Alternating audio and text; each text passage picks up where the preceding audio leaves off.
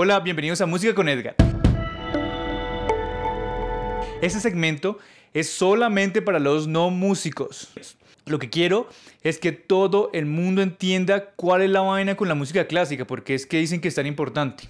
Así que como este es el primer episodio, les voy a decir cómo funciona y cuáles son las reglas del juego.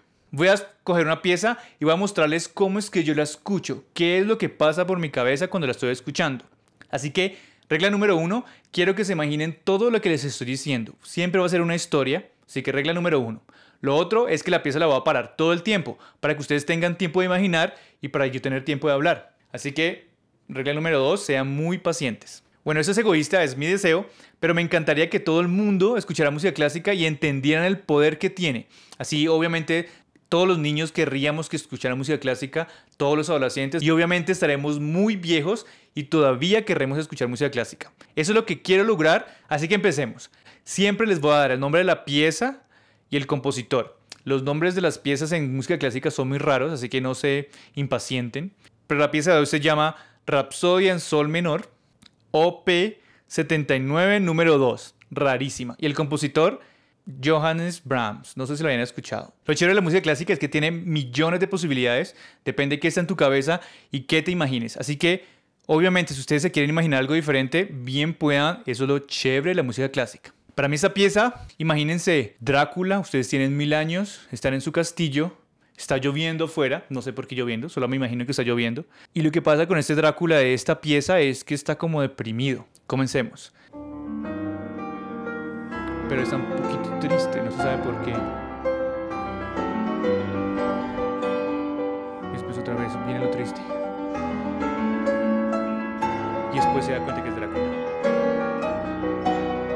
Entonces es Drácula, está feliz. bailes que hizo alguna vez. Como saltaba feliz en su castillo tal vez. Pero no sabe por qué está triste. ¿Se escuchan como el drama? Y crece, y crece. Pero pues no importa, escuchen la maldad. Pues no importa que él sabe que es Drácula. Entonces cada vez que está triste, como esa burbuja de maldad comienza a florecer. Está lloviendo, ¿no?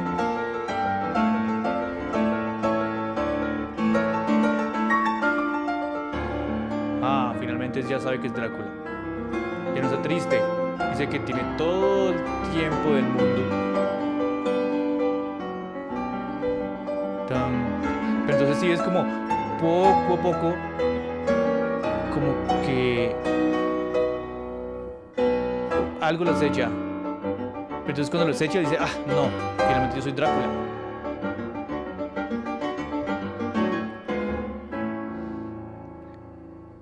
Pero escuchen como, como que recuerda algo del pasado. ¿Qué será? Imagínense lo, imagínense lo que quieran. Y crece, y crece, pero como que... Sigue como la maldad, como no me importa, yo no puedo estar triste, yo tengo mil años, soy mi castillo. ¿Se escuchan?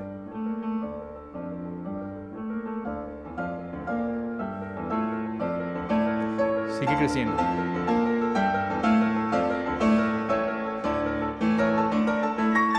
Escuchen como el orgullo, pero como con alguna maldad. Pero entonces en esa parte para mí es que como que él baja algún rincón de su recuerdo y está triste, no sabe por qué. De eso se trata esa canción, es como, ¿por qué estoy triste? Entonces, ¿será que lo que ustedes quieran? ¿Será que me, me hace falta ver más gente? Eh, se escucha como que va. Para mí, en ese momento es como que Drácula se está yendo a ocupar un rincón de su castillo. Y como que se entra a la oscuridad y no sabe muy bien qué hacer.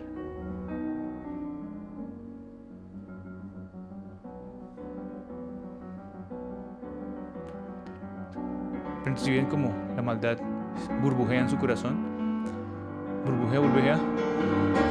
pero todavía está triste, pero no sabe por qué. Es como una canción de desesperación. Para ustedes no puede que sea Drácula, para mí sí. Casi que está llorando. Es porque está muy solo tal vez, en el castillo, es muy grande el castillo y está solo.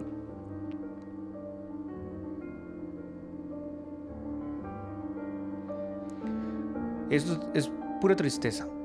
Él está buscando qué hacer, pero ya que está como derrotado. Pero siguen como el es como un poquito de la maldad que burbujea en su corazón, pero pues está triste. Pero mira, se va a dar cuenta que, que realmente no importa, ¿no? Va a vivir por mil años.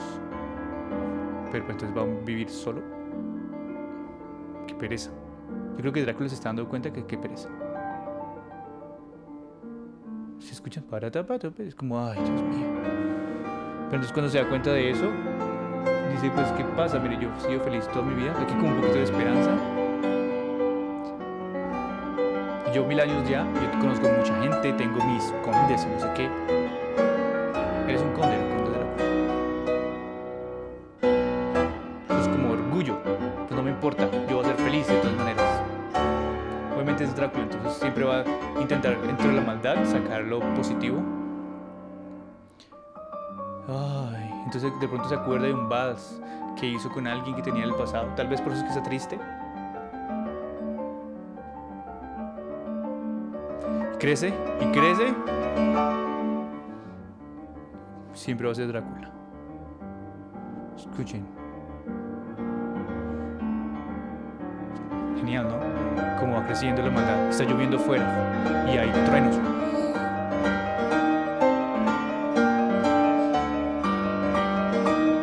Imagínense cómo que pasaría en ese momento. Ya le importa un carajo todo. Entonces es como, listo. Como que se apaga el telón. Así como los malvados en las películas. Con la capa.